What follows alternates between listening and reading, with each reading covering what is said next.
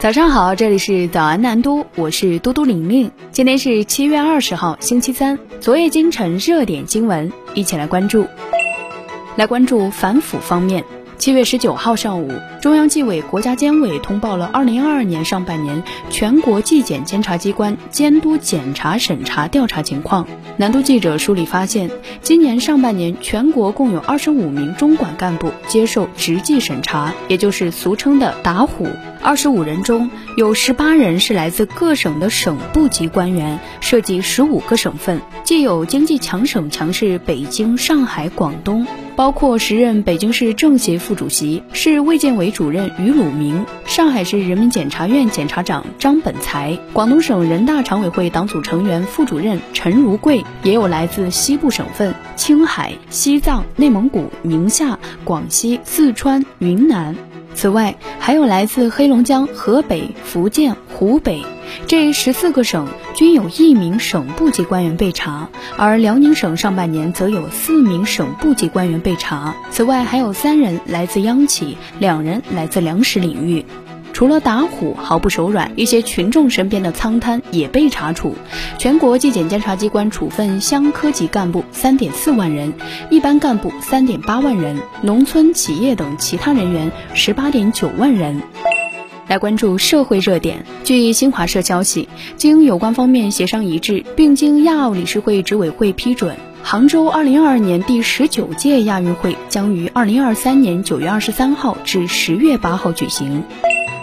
七月十九号下午，日本花样滑冰名将羽生结弦召开记者会，正式宣布退役，并表示未来不再参加竞技比赛，而将投身职业花样滑冰。南都记者梳理发现，羽生结弦是花滑历史上超级全满贯第一人，且在职业生涯中，他曾十九次打破世界纪录。转战职业滑冰意味着什么？据了解，我们熟悉的冬奥会、世锦赛等花滑竞技赛事，其实是业余选手参加的一种常规冰上竞技比赛。这些比赛奖金不高，花滑选手靠比赛所得到的收入也不多。而转战职业花滑领域后，运动员们一般在各地参加冰上表演赛，从而带来更高的商业收入。事实上，冰场内外都人气颇高的羽生结弦，在收入上比一般的花滑运动员要高出不不少。代言费是羽生结弦最大的收入来源。据日本一家机构计算，二零二一年羽生结弦年收入至少有八亿日元，约合四千四百万元人民币，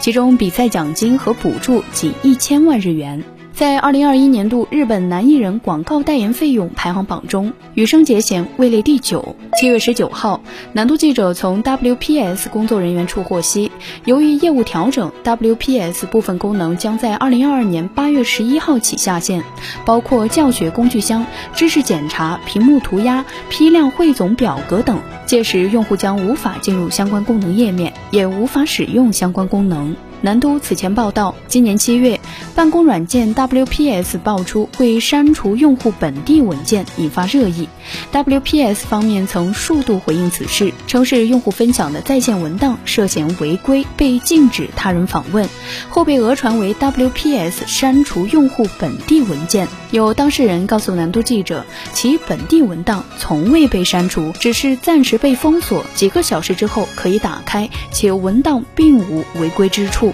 七月十三号，WPS 方面回应南都记者称，不会对用户的本地文件进行任何审核、锁定或删除等操作，在依法审核时会采取严格的加密脱敏措施，保护用户信息安全。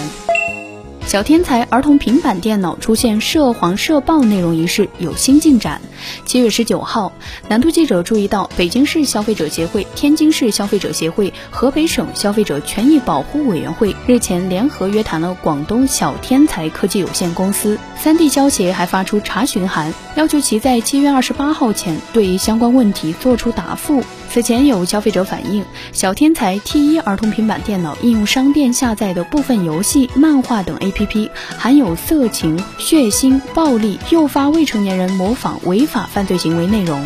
有消费者发现，在国家新闻出版署游戏审批系统中，小天才平板应用商店中的很多游戏均无法查询。据了解，涉事 APP 均已做下架处理。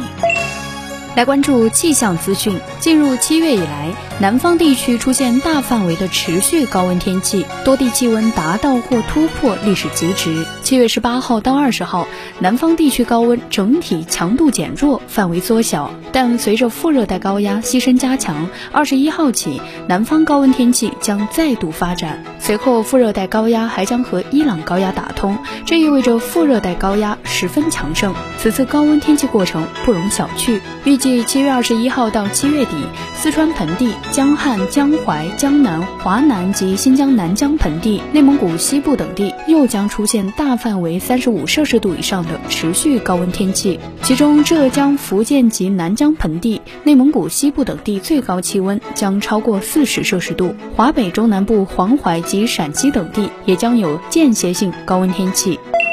来关注国际资讯。欧盟委员会联合研究中心十八号发布报告说，欧盟和英国总计近一半的领土正面临干旱风险。对欧盟干旱情况的发展和影响的分析表明，欧盟和英国总计百分之四十四的领土在七月份面临干旱风险，还有百分之九的领土处于更严重的警报状态，且农作物已受缺水影响。欧洲大部分地区目前正处于热浪之中，一些科学家认为这和气候变化有关。南欧部分地区的气温已升至四十摄氏度，葡萄牙、西班牙和法国部分地区还遭受严重的山火。以上就是今天的早安南都，更多精彩内容请关注南方都市报客户端。本栏目由南方都市报出品。